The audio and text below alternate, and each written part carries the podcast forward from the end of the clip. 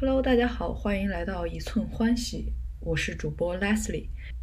今天要为大家带来的是我之前的一个同事 Cindy 和她的老公 Jake 的爱情故事。这是一段从网聊到奔赴跨国婚姻的爱情故事，而且是发生在网络刚刚兴起的2005年。他们是如何在网络上认识，又是如何远隔万里，仅通过网上的聊天就能确认对方是对的人？又是什么给他勇气，让他真的奔赴这场爱情？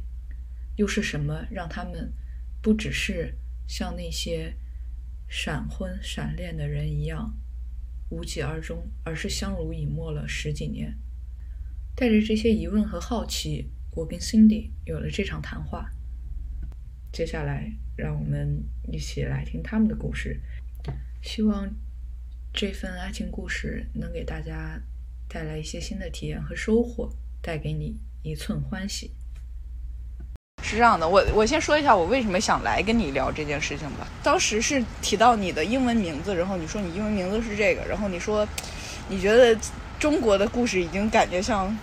上辈子的事情了，我就以为你在国内是发生了什么刺激，然后来到了美国。嗯，我没有想到你是为爱出国，然后而且我觉得挺勇敢的。那个时候网聊，然后认识就过来了，所以我就想知道这中间的细节到底是什么。嗯，就我觉得，如果说你可能没有那个想法出来，或者说你没有对远程的这个人的信任，你也不敢出来吧？我觉得，你不觉得？就我觉得在那个年代是什么时候？八九十年代，就是回时间回溯到二零零五年，确实是那个年代网恋的人非常非常少，那个时候网恋可能跨省的网恋都是一件很少很少挑战的事情。所以，嗯，你先说一下你为什么当时在网上跟人聊天呗？其实那会儿，呃，想找人聊天的初衷，并不是为了结婚，也不是为了搞对象，只是因为那会儿刚好在二零零五年的时候，我本身也想出国，所以呢，我在积极的准备托福考试。嗯然后，呃，在国内找个人聊英语很难，嗯或或者说我在国内能找到能聊英语的，嗯没有什么挑战性，因为本身托福是呃考听力，不是考中国人说英语的听力，是考你能否听懂老外说英语的听力，特别是美国人。因为那会儿呃确实没有什么呃一 Facebook 啊这种 Twitter 这种的嘛，嗯。那会儿的网络呃这种即时交流了嘛，有的就只有微软出的 MSN，然后当刚好那会儿我无意中发现 MSN 有一个嗯、呃它像是一个 social community 的那种是嗯、它叫 Space 嘛，，OK，然后呢呃我就在 Space 上呢呃找到了我先生，他然后他当时嗯、因为我看见他的 profile 的时候，我觉得挺好玩儿。他说，呃，他的 profile 他那个职业了嘛，写的是 educator，然后呢，他有一张那个 profile 照片了嘛，我觉得比较搞笑，就是他那个呃，就是他那呃站在一个就很空旷的地方，然后就他很小的一个人啊，好大的一个帽子，OK，然后我就呃，当时我给他发了一个邮件，因为那会儿没有这种嗯、呃就是说你可以呃 Skype 啊什么的，然后我就他有个邮呃邮件地址嘛，你可以联系嘛，我给他发了个邮件，然后呢，我当时写的呢，呃，我的现在还记得，我当时跟他写的是，呃，亲爱的 educator，呃，你有没有兴趣、呃教教我。没有，我跟他说你有没有兴趣多一个勤奋的学生？OK，呃，然后我就呃署了名，Thank you，然后署了名，然后发给他以后，呃，后来我大概过了一周，然后呃就有这么一个人来在 MSN 上要加我了嘛，然后我就加了，加了以后呢，当时认识他呃时候很搞笑，真的很搞笑，呃，但是也确实证明了你喜欢一个人是这个人，而不是他的长相。你说这句话是在 diss 你先生的长相吗？没有，因为是，确实是的，因为我第一眼见到他，因为那会儿我在办公室是，呃，我的电脑是没有呃摄像头的，OK，然后呢，MSN 是可以开可以开摄像头，但是因为那会儿大家用的都是台式机嘛，嗯。对吧？然后没有摄像头，然后但是他的电脑有摄像头，然后他当时为了表示诚意，一来第一次我加了以后了嘛，呃，然后他一上来就有呃就开了摄像头，我就看见了，而且当时看见我到现在我都呃逗他了嘛。因为当时看见时候，因为他的书房是漆的是红色的墙了嘛，OK，然后他的摄像头呢，对于这个取景的要求不好了嘛，所以呢，在我的这边看见的就是一个红彤彤的背景，然后有这么一个人，然后还是个秃头，然后呃很是模糊，OK，然后呢，然后呃他就跟我说嗨，然后我嗨了回去，然后他说，呃我我我们就随便聊了两句，然后他说呃他有事，因为他是那会儿是他的早上五点半，他刚好去上班然后他就说他要上班了，然后我就说 OK，走，我拜拜，然后我就挂了。当时也没没注意啥，反反正因为我觉得第一印象第一印象并不怎么样，不不是说那种哇一见说啊白马王子，就是那种一见倾心再见就以心相许那种的嘛，就没什么。然后后来他再呃，我们就一直呃，然后说来有意思的是，就那次以后，刚好就中国就放国庆节的假期，不是七天嘛，嗯。然后我就回，我们就没事，我在公司，然后我就在家，然后在家也是，呃，我的笔记本也是没有摄像头，然后我们就开始就是打字聊天了嘛。但是他每天都会开摄像头，然后呃，后来我才跟他说，我其实见到他的第一印象并没有什么特殊的感觉，反正就是 OK，多了个人可以聊天，对于我来说就是这样。嗯。呃，然后呃后来他才跟我说，实际上当时他看见我的邮件的时候也是，因为他一般来说对于这种不认识的邮件了嘛，都是直接连看都不看就会删除，就 delete 了嘛。但是那但是他这天他也不知道为什么鬼使神差的呢，他就没有删除我给他的那封邮件，还看了，看了以后呢，还就真的就到 MSN 上去找我，然后加了，然后呃，然后他说他后来还因为我当时也有个 Space，然后他还到我的 Space 去读了我在我的 Space 上的 post，、嗯然后还看了我仔细看了我的照片。然后觉得你照片不错然后，然后后来我才发现了嘛，他还当了我的照片，，OK，他把我的照片当下来了。然后后来我还跟他说，我说你干嘛未经我的许可就下载我的照片？然后他还跟我说，那你不都已经放到呃呃网络上了，所以呢就是公共资料，我爱当就当。我们就这样就认识的哦。但后来中间是因为聊了什么，你就你就说，让你破除了对于外表的这个限制。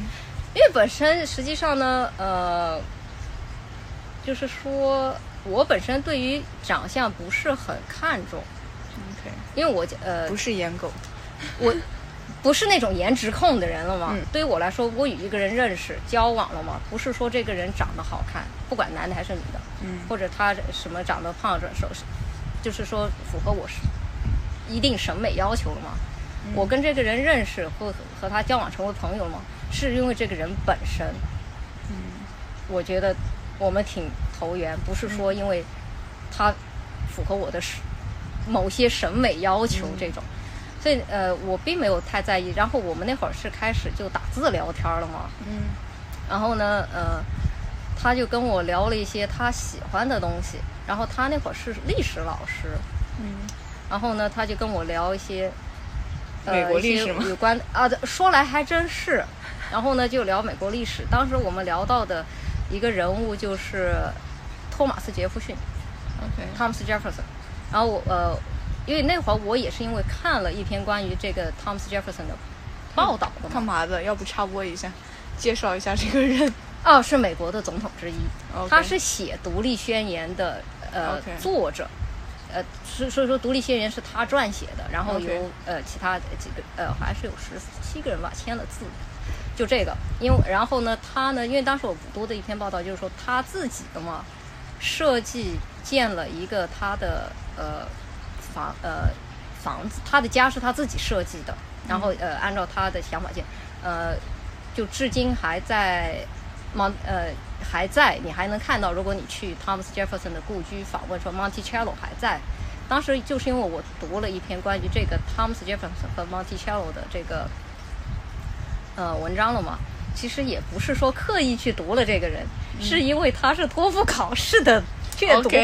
材料之一，阅读材料之一。然后读了以后呢，我就我们就聊这个的时候，然后他就跟我跟我说了这个关于 Thomas Jefferson 的这些一些趣事，嗯然后我才跟他说，我说实际上呢，本人从来不喜欢历史，为啥呢？因为在中国一谈历史就是年月日。啊，是的，历史老师不是一谈历史就这个事件发生在某年，发生在某日，好烦。然后，有什么历史意义？然后他倡导的呢，就是历史不只是一个日期，历史是这个事件本身对于呃人就生活的呃这种影响和趋势。日期其实不是历史最重要的一部分，所以我在啊，哎，那么现在历史还是挺好玩的。他现在还在教历史吗？他现在已经不教历史了，他教人文地理，不过也跟历史呃有那么一点点关系。对。那你觉得什么样的人格魅力导致你被吸引了？说来了嘛，叫做有一种感觉，叫做你不知道为什么，但是觉得很有趣。哦，就可能一件很普通的事情就觉得很有因为趣。呃，因为和他在一起吧，我觉得很轻松，我不用呃想很多，然后呢，他总能让我觉得开心。当时打字聊天的时候就对，已经有这个呃感觉。对，呃，有一次呢，那会儿我们才认识没多久，其实也这个没多久，也就是两三天。好吧，两三天，OK。然后呢，他有一天早上起来的时候跟我，嗯，呃呃，跟我聊了两句，然后呢，他就说他要去做事了，然后呢，他说在他去，呃，准备上班的这个过程了嘛，他有东西给我看，然后我说好吧，那什么东西看？然后呢，他就突然从呃摄像头那边就闪开了呢，啊，然后呢就是一张白纸画着个笑脸，然后写着 Look here。然后呢？然后我觉得哦，这也是这也是算是你给我的惊喜，好吧？那我先看着，因为他那会儿肯定会不在呃摄像头前面嘛。其实真的没有什么特别，就是那种像文言情小说里说的什么，呃呃惊天动地的细节，或者说呃什么呃很是呃让人就是一见难忘的情节，真的就是一些很很细小的琐事，然后只是觉得，嗯，渐渐的就这种彼此被吸引嘛，就这样。要说我们之间最好玩的一次吧，嗯就是呃那会儿我们聊天的时候，呃，他突然问我，然后那时候呃还是打字，然后他突然就呃打了一串儿颜色给我，嗯。然后他就跟我说，红的、黄的、蓝的、绿的，呃，你喜欢什么颜色？嗯。然后呢，当时我也，我还我也以为我们就是在讨论颜色，嗯。然后呢，我也就没加思索的说了一句，红色。嗯。然后呢，他再发过来的短信就是，那么你的订婚戒指就是个红色的红宝石。那你们之前怎么确确认关系的时候是怎么？然后，因为之前根本就没有说过我们要确认关系什么的，订婚就是一直就在聊，然后就是聊我们之间喜欢的事。嗯然后呢，然后一直都是，呃，有时候我，呃，因为那会儿我很倾心于英语的提提升了嘛，然后有时候只是在聊一些我对于英语的一些问题，我想问他这个应该怎么说，怎么解释。然后有时候我我会发我的写作让他去帮我看，他就帮我改，改了呢，我我们就继续讨论。正好是个老师。啊，反正呃，然后他说，反正他闲着也是闲着，对吧？因为我本身喜欢古埃及的历史，然后有时候我们讨论一些关于古埃及历史的一些好玩的地方，在这种漫无边际的聊天的，突然有一天，他就问了我这么一句，然后我说红色，然后他过来就跟我说，呃，订婚戒指就是这才是你们算是确认关系的那就个。就算是那一个课，就算因为之前实际上我也说过，他说他有个呃，因为刚好那会儿是十月嘛，因为嗯美国我以前都不知道，美国的呃假期呃学校不是十二月是有个两周的假期嘛，嗯然后他也跟我说过，他十二月有两周的假期，闲着也是闲着。然后那会儿我也只是呃随口说，那你既然闲着的话，要不你到中国来玩儿？然后他也说他可以考虑。然后突然有一天他跟我说，他去翻了一下他的护照，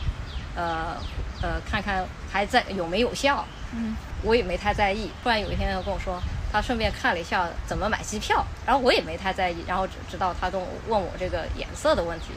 然后我才问他，呃，你这算不算是求婚？然后他说了一句，然后他才跟我说了一句，算也不算。然后我当时就回了，噔噔噔噔噔，好多个问号。嗯 然后他跟我说，呃，算，呃，因为他想知道要买什么样的戒指，不算，因为作为一个绅士来说，这样的事是要亲自来做的，不能只是在网上随便问一句。，OK，然后其实上去，那个时候从他问我呃宝石颜色的时候，就是从我们第一次呃开始聊天到他问我宝石颜色的时候了吗，一周，还真的就是一周，因为那会儿我还在国庆假期，OK。我们还在国庆放假的时候，OK，然后直到后他问完了以后，后来呃我收呃因为呃国庆不是七天假嘛，然后我才跟他说我说那么呃我有呃就是要上班了第二天，然后我跟他说呃他就能看见我，因为呃然后他跟我说呃那他会很期待。然后后来第二天我上班以后，我我就有了摄像头，然后我就接到电脑，然后他是，嗯，他才是那次第一次看见我真人，之前看见都只是照片，都已经求婚了，还在看照片，都只是照片，都没看见过我真人。那你觉得为什么呢？我我就是扩展一点来谈的话，我觉得现在的很多人，当代人嗯。再去谈恋爱，可能在初期也会有这种阶段，就很双方啊快速被吸引，嗯，闪婚，嗯，或许闪婚，但更多是闪恋。了，嗯但是感觉很难去维持这么久啊，嗯。而且可能很难去有种真的是对的人，而只是感觉你如何确保你们俩当时不是被爱情冲昏了头脑？对，因为实际上后来我呃也问过他这样同样的问题，是的，因为首先比如呃就说这是你初恋吗这是你们的初恋吗？怎么可能啊？对呀、那你们之前跟其他人 对呀，爱上的时候，应该也会有类似的体验的。呃，对，也会呃曾经有过，但是呢，就说呃，当时这个问题我也问过我自己，我是也问过他，我因为呃，你是怎么因为我朋友呃问我了吗，就凭着这么一个在网上聊天，你就相信了这个人，而且还真的就愿意嫁给他，远远涉千里，是的，然后呢，呃，我当时告诉他是，因为我我的心告诉我，这是正确的选择。你的心就是怎么叫倾听心的声音啊？我然觉得还后后来挺好奇的。我还问过，我也问过他同样的问题。然后呢，呃，但那个是我就是我答应他的求婚，呃，以后有一段时间了嘛，我也问过他同样的问题，就说我们也是就是只是网络上聊过天，你通过摄像头看见过我，那么你怎么确定这就是你想要的，对吧？简单的说就是你怎么确定这个 trust 是怎么来的，这个信任，对吧？然后呢，他当时给了我一个很详细的回答，很但你忘了是吗？很细节，没有忘，我真的没忘。但是当时的呃很详细的回答，我觉得是通过理智的分析的。然后他是、呃那会儿跟我说的是，呃，因为我从第一天跟他聊，呃，只是呃从来没问过他是什么职业，是他主动告诉我他是高中老师。嗯我从来没有问过他住什么样的房子，嗯。我从来也没有问过房子有多大，但你因为你刚开始就没觉得要跟他谈恋爱啊。对啊？所以我也从来没有问过他开什么样车，嗯呃，我也从来没有问过他年薪是多少，嗯我也从来没有问过，呃，就是没有问过这些呃关于就他他的这种细节了嘛。嗯我们唯一聊过的是就他这个人，就彼此感兴趣的话题聊过，所以他知道我不是说是为了什么绿卡呀，为了呃钱，为了什么呃特殊的目的来与他交往。然后呃，他是跟我说，他说至于呃这种信任了嘛，当然作为一个成年人，你不会盲目的信信任任何人，但是呢，作为恋爱的过程的话，当你找到了正确的人的话，你的心会告诉你，那个人是你该一往无前的。天哪！所以那会儿我，因为我曾经也犹豫过，然后他跟我说的就是这样，他说，嗯呃，我你应该相信你的心对你的指引。我会觉得，是不是你当时正好没问他这些问题，是因为你确实也没想着把他当做恋爱对象来这样。其实也不是，实际上呢，你们俩中间聊的内容有一些暧昧吗？嗯，没有，这还真没有过。呃，因为我觉得实际上呢，跟一个人，首先你不会一来就是把这个人作为男朋友这种定位，因为我们没有没有相亲，对吧？然后呢，作为呃和与人接触的这种正常接触吧，你不会一来就问你家住哪，你收入多少吧？嗯，只是是的呀，就和任何人交往都是一一开始就是因为你们因为有呃某些共同的兴趣啊，或者是某些、呃共同的呃想法才会聚集在一起嘛。嗯，所以老祖宗说的还是对的嘛，人以群分嘛，对吧？我就觉得很神奇，就是可能就还挺正常，就是陌生人如果在刚开始聊天，应该确实不会聊这个问题，聊这些问题。也不一定，因为实际上呢，呃，我后来不是跟不是发生在我身上，但是呢，是很多很多年后，我有一个美国朋友，也是想找一个女朋友，想找个中国人，然后我给他介绍了个中国的女的，就介绍他们认识了嘛。就他们确实一上来就是单刀直入的，就是那可呃，能你的收入问题，你的收入是多少，你的存款是多少你是否能够呃支撑支撑我在美国的生活？这如果我没有收入的，一来就是很单刀直入的，就是直接就谈这些，而不是说去彼此了解。我觉得这就跟恋爱和相亲的结婚这种对吧的区别了。因为我我并不是说是，因为本身我并不是想是找个男朋友，我只是想找个人去是的嗯练练口。然后呢，如果能找个男朋友的话呢，是额外收入嘛，对吧？呃，我所以就觉得感觉像是两个人正好在那种比较纯粹的情况下相遇了。差不多。所对，就可能确实，比如说你可能跟恋爱对象也不会那么的考虑这些东西，但我觉得到了一定年纪，比如说。嗯在相亲市场的情况下，大家可能就会自然的会去考虑这些东西对。因为你相亲市场一来就是大家衡量彼此的物理条件，对吧？是的，对，就因我觉得就是就跟大学生谈恋爱的时候不会考虑那么多一样。对啊，因为本身我并没有想呃呃找男朋友，而且就是说，你说呃有没有衡量呢？肯定会有，在我们确定关系以后，对吧？但是呢，呃，这样的衡量呢，不是说呃衡量呃他是不是有钱值得去去嫁了吗？嗯只是呃作为一种肯定有一种基本生存生活条件的评估嘛。但是呢，在我的字典里呢，我一直认为，你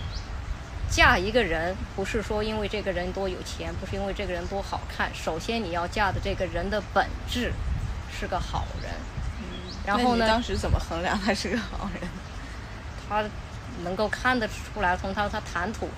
首先他谈吐不低级，对吧？不是动不动就骂爹骂娘，对吧？嗯啊，然后呢，他呃，他跟你说的那些事儿，不是说直接就是很直白的，就说啊你呃会呃将来过来会不会做这个，会不会做那个，你会不会管家这，对吧？然后呢，这呃，因为他以本身职业在那里，对吧？那么你就知道他肯定不懒嘛，是个会干能干活的嘛，不是成天闲着在家游手好闲的。那对于我来说呢，符合了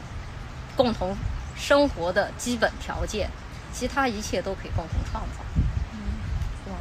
哇，共可以共同创造这个。对啊，，两个人的生活本来就是要两个人共同创造，不能说是一个人你完全依赖于他，而且我也不是那个推懒的人，对吧？首先是你们要共同去创造，但是要有基本的条件，太懒的不行，没有上进心的不行，对吧？游手好闲的不行，呃，然后生活太过低级下流的，那我肯定不能容忍，对吧？除了这些以外呢，如果呃大家有彼此共同的兴趣爱好，嗯、那就相互吸引了。感觉其实从谈吐或者接触当中也能排除掉你说的那些。对啊，所以说呃，很多年前我原来在中国办公室的一个呃办公室主任，他当时说了一句话，我觉得很有道理。嗯就说他说虽然是新中国了，嗯共和了，民主了，呃，政府跟你说没有阶级了，大家没有贵族了，但是实际上生活中还是有阶级的。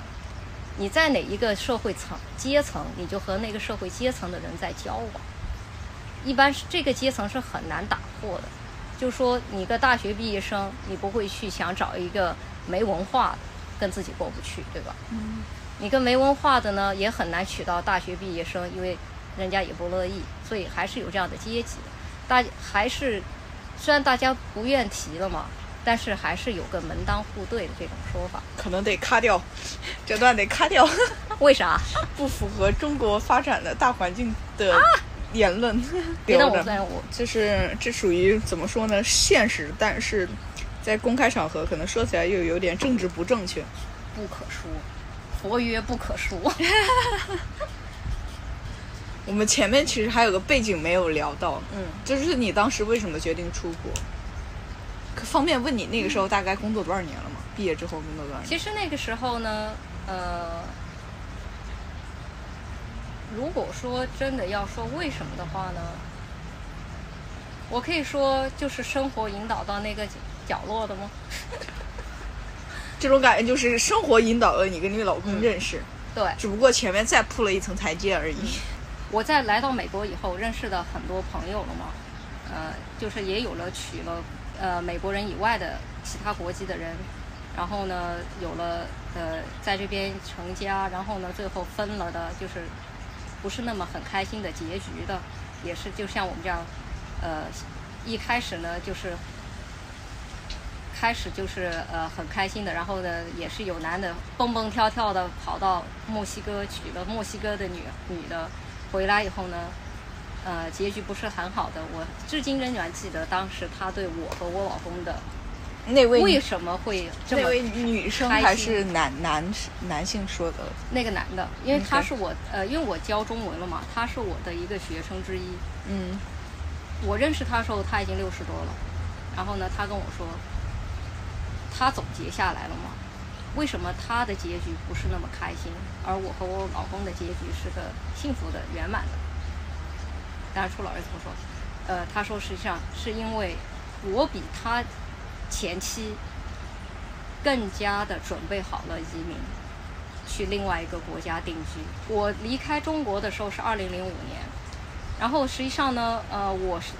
生活的中国的那个环境呢，刚好是从国企向私有制经济过渡的时期。你说社会大环境对社会大环境。对我们家兄弟姐妹呢，我是唯一一个受了教育，但是不曾享受过社会主义福利的人。我的哥哥姐姐们都是，呃，有所所谓知青的，但是也呃有了稳定的工作。然后我有姐姐有哥哥是上了大学，然后呢享受到呃社会主义福利，有了正常的工作，在国企、在社会银行，所以社会主义福利是指国企工作，就是有了固定的工作，在这个工作上一干就是干到退休的那种的嘛 OK 对吧？因为他们是为国那会儿还是有国企的嘛，呃，就是大学毕业还有个什么政府分配之类的，对吧？然后到了我我呢，开始就业的时候呢，就已经是呃社会环境从国企国有机制转换到了私有机制的这个情况，所以呢，我是受了教育呢，但是呢，就业完全就是靠自己的嘛。然后呢，我一开始一就业呢，就是为一个私人公司，一个香港的私人公司在工作。我当时我们刚好他在昆明有个办事处，然后我因为一开始我第一份工作是在一个酒店，呃，就是呃酒店呃总机工作，然后机缘巧合认识了当时在他在办事昆明那个办事处的主任，然后他们当时也是就是需要一个秘书的嘛，他就来问我愿不愿意跟他做，然后我当时就毅然决然的辞了酒店的工作，怎么认识的？因为我在酒店，因为你知道酒店有一个东西叫商务中心嘛，嗯就是帮客户呃打字啊、复印的那个发传真的地方。然后呢，我因为我们在的那个组嘛是轮班，有一周呢有两有两天是在总机，然后有两天就会在那个商务中心，就可以和客户接触。我就是那么认识他。然后呢，他当时需要一个秘书，然后在一九九八年的中国找一个会打字的人还很难，哇，所以呢，他来问我愿不愿意。然后呃，后来他跟我说，他跟我说，哇，当时找你好容易啊！我一问，你直接就同意我了，我觉得很开心啊！我还要在想着，如果你不同意，我要怎么说服你来为我工作？结果我才一问，你就毫不犹豫地说了 OK。对呀、为什么毫不犹豫说 OK 呢？因为实际上呢，本身在酒店工作，就算你的那个职位再好，虽然不是去铺床叠被，本身这个工作本身就不是长远的，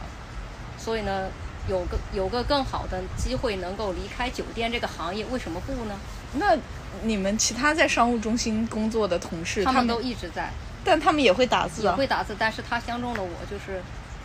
命运锁定。真的。如果当时他他过来办事儿的时候是另外一个人，可能他就问了没有，因为。他一直跟我们有接触，实际上他是酒店的常客。OK，我们每个人都有接触他，然后实际上当时他问了两个人，他问的第一个人那个人不同意，那个人拒绝了，然后他来问我的时候，我答应了。是很多年后，因为他问的第一个人也是我的朋友，然后他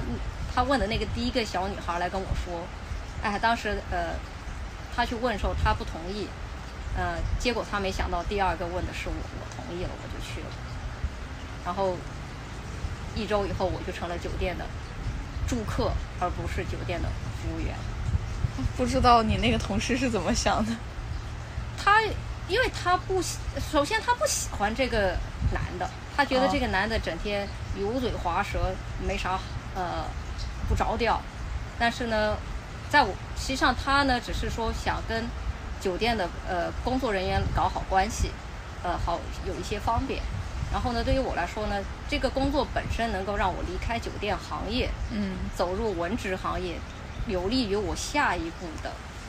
就业，嗯对吧？嗯所以当时我就很快就同意，而且他是呃香港公司。哦，对了，因为我那个朋友不同拒绝的最主要原因是，当时我们的酒店是个国企的酒店，哦，然后他呃，我那个公司是个私人的公司，他认为这种就是他属于放着好好的国企工作不做，去跟私人老板打工，划不来了嘛。所以呃，当时我同意了。人要知道审审时度势，适时选择，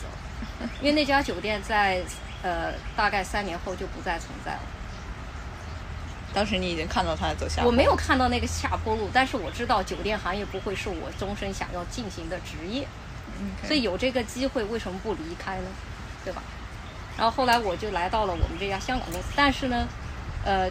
这个公司也是这样的，因为是个私人公司嘛，在我们呃进运营到二零零五年的时候，这个公司已经全面萎缩，就是说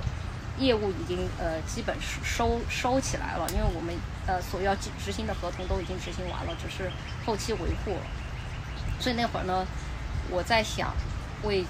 自己的前途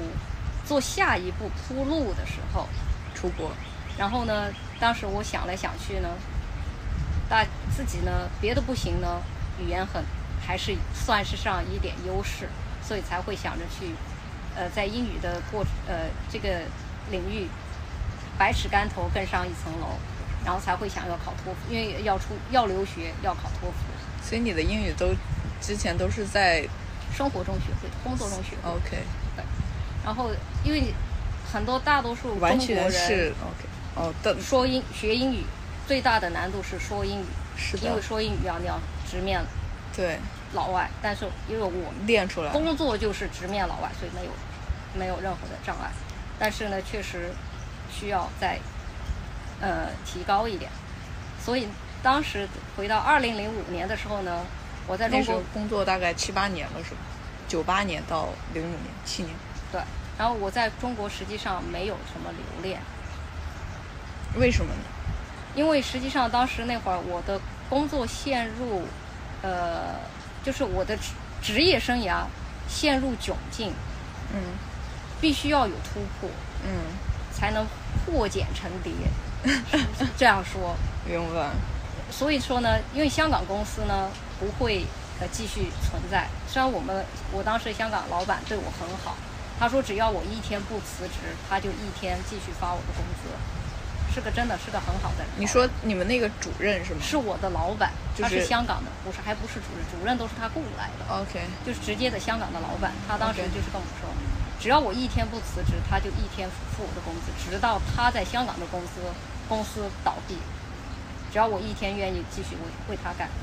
但是呢，他作为一个资本家说出这样的承诺，我真的很感动。但是人不为己，天诛地灭，我始终要为自己的前途打算。呃，因为当时在二零零五年的时候呢，我的人是本身生活也陷入呃窘境，所以说我对中国没有留恋，真的没有。为什么叫生活陷入窘境？因为当时我刚好呃，其实在这一次之呃，在我和我先生之前，我恋爱有过一次婚姻，OK，然后呢，呃，那个三那三年的婚姻呢，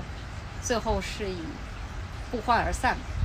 嗯所以当时我在中国当时的情况就是离离异，工作也呃不怎么呃好，呃要寻求新的突破，所以我到现在我都说我对中国没有什么留恋。所以那会儿我爸爸跟我说：“你为什么非要走呢？呃，你就不能留在这儿陪我吗？”我现在还记得当时我的回答，我回答就是：孩子大了总是要离开家的。现在离开对我是最好的选择。我能陪你，但是呢，十年、二十年后，谁来陪我？嗯，生活走到了这一步，现在的离开是对我最好的选择。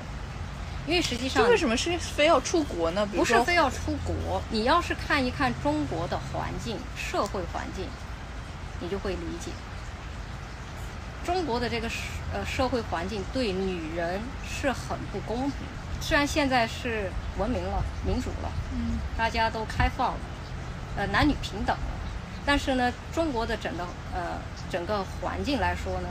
对本身对女子千年文化要求很高，对吧？是虽然现在大家择偶不再拘泥于处女这个需求了，但是呢，呃，男方还是有一定的，特别是男方的父母，而且对于一个离异的女人来说，中国人的根深蒂固的想法就是离异的只能跟离异的在一起，然后呢，呃，将来的男方的嗯父母也会对这个曾经离异过的女儿媳会很是的不痛快，很数不顺眼。实际上，所以对一个于一个离异的女的来说，最好的就是离开那个环境，去摆脱一个有这样想法束缚的社会。美国是个最好的选择。我来的时候，我跟我老公说，永远不要向任何人提到过我曾经结过一次婚，特别是你家人。然后倒霉催的是我自己说漏了嘴。你跟他家人说漏了嘴上，然后他家人怎么说？然后我老公说好，没关系。然后我跟他说，我来到美国，我想要的就是我的生活从此揭开新的一页，a fresh start。呃，之后的事永远就是我此生不会提及。唯呃，在中国唯一的留念就是我的父母和我的家人，其他没有任何值得我怀念的。然后来了以后呢，一开始有一次跟我婆婆说话的时候，是说了个啥，然后我说漏了嘴。然后我婆婆说了一句啊，所以你离过一次婚。然后我说啊是啊，然后她也后来就没再提。然后后来是我，呃，反正她也没呃也没也没去问我老公，也就无所谓，因为她也我觉得美国离婚这件事情就很正常对啊，所以美国社会就是对这个呃什么离婚呐、这些就有很 你们这种相平相扶到老的才不正常。开玩笑，开就有。很公平的这种很平等的这种想法，大家无所谓嘛。所以那会儿我来的时候，他跟我说没事儿，你就像去跟美国所有人都说你离过一次婚，没人会在意。你离过一百次都没人在意。真的，但是在中国就不一样，中国就是大家是在意的，所以呃，很多离异的女人最后是一个人过下去的，或者说最后再找了也是找了个离异的。当时实际上呃，我也是因为生活就是到了那个种最佳的选择，就是离开中国，是所以也是属于水到渠成，我没什么就就来了。所以来了以后呢，我也没有对中国有像其他我认识的人一样很大的留念，总是想要回去，每年不回去一趟，觉得心里不痛快那种。而且我来了以后，照他说的，很快的就适应了美国的生活，尤其是做饭。因为你很懒是吧？哎，这个倒是因为我很懒，我觉得哎做老外吃的好容易啊，不像中国的洗啊、切啊，折腾半天啊。你不会怀念中国的食物吗？呃，一般般。先开始有点，呃，后来呃，现在没啥感觉了。OK 但是要是回到中国的时候，yeah，会。OK，那你觉得是是因为你当时就处于那个身份的时候，受到了一些社会压力，所以让你对中国这整个是一个比较其实我觉得我在那时候的时候，我的发展受到限制，我的然后加上生活，呃，照我老板说的，生活出现问题，所以呢，呃，出国是对这些所有问题一次性的快刀斩乱麻的解决。restart。啊。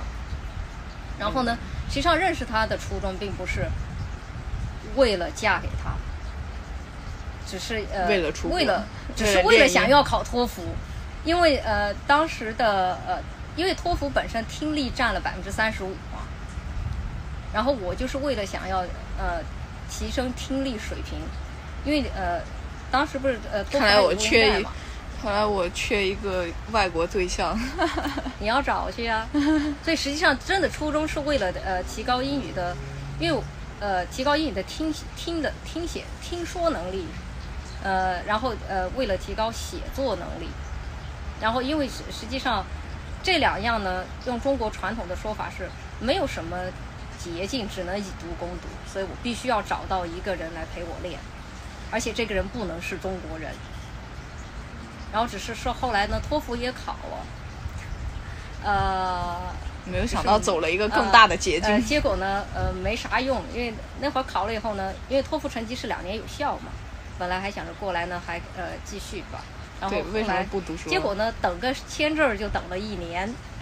好吧，在中国等签证就等了一年。那中间的时间呢？你们就那异国等着。对啊，然后他呃中间来了两趟，呃回来了两次，我们呃就是相当于是蜜月，在中国旅行了两次了嘛。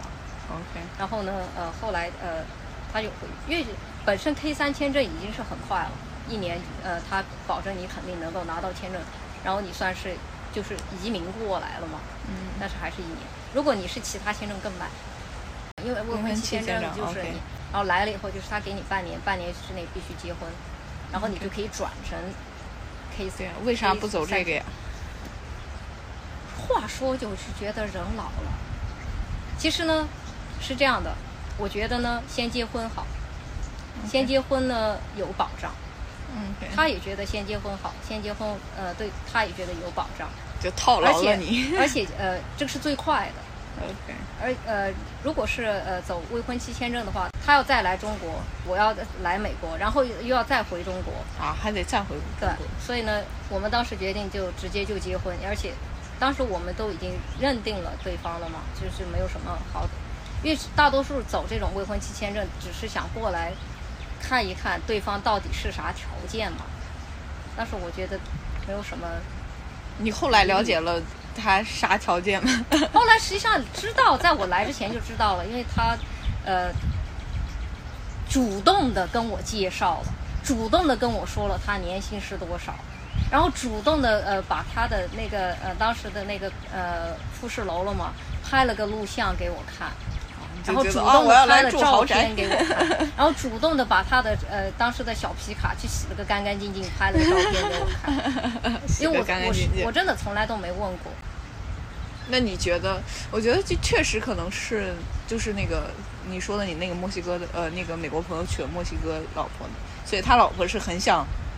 再回墨西哥嘛。他那个呢，其实他那个故事也挺有意思的。他是他也是想学西班牙语 OK 想提高自己的西班牙语水平，然后就哦找了这么一个差不多，然后找了这么一个学校，是个私立学校，然后是那种他叫西班牙语，呃，全语西班牙语的一个学校，去那儿就全说西班牙语，他就去那儿，在那儿认识了这个在餐厅打工的女孩。儿，然后他俩挺聊得来，然后呢，他就决定娶她，然后呢，他就毅然决然的呢就只身去到墨西哥，然后在墨西哥的一个小村子里，他说他告诉我的是，他结婚当天是。不是被晨间的鸟语花香，呃弄醒的，而是被一声撕声裂肺的猪嚎，呃给弄醒的。原因呢，是因为那只他们在宰那只猪，猪是晚上的晚餐，是他们结婚的婚宴的晚餐。然后呃，然后只是说后来他们呃结婚回来以后，他把那个女的也是通过这种 K 三签证办了，回来以后呢。然后他就老想回墨西哥，那个女生对，然后他就老惦记着墨西哥那边的生活，然后呢，呃，所以他们没有能够，呃，他没有能够很好的适应美国的生活，最后他们就分开了。然后后后来那个女的又再回到了墨西哥，在那边又定居了，然后又又嫁人了，他们就分手了。嗯，这种感觉就是其实都是能适应的，就看你想不想。对啊。因为本身我在中国没什么牵挂，呃，所以我跟我你这是被伤太深。我我跟我爸妈、跟我老公、跟我朋友说的是，我当时中国有什么好留恋的？是呃，事事业陷入呃窘境，生活呃陷入那种状况，没有什么好留恋的。朋友呢？出来呃出来的呃话还另有一番天地，为什么不呢？我哥说的好，人挪活，树挪死，那就挪一挪呗。朋友的话也是，朋友能帮你聊天，能解决你生活问题吗？能解决工作问题吗？这次聊天也让我对 Cindy 有了一个更立体的了解。一段爱情故事的背后是无数个事件和个人选择的交织。我看到了当时的社会环境对离异女性的影响，也看到了当时从国企转民营的一个切面。更看到了在这样的社会环境下，不同人的选择；更看到了在生活与工作的双重困境下，一位女性的选择与突破，以及那不期而遇的浪漫的爱情。谢谢你听完这次的故事。如果你有任何想法，也欢迎给我留言。这里是一寸欢喜，我们下次再见。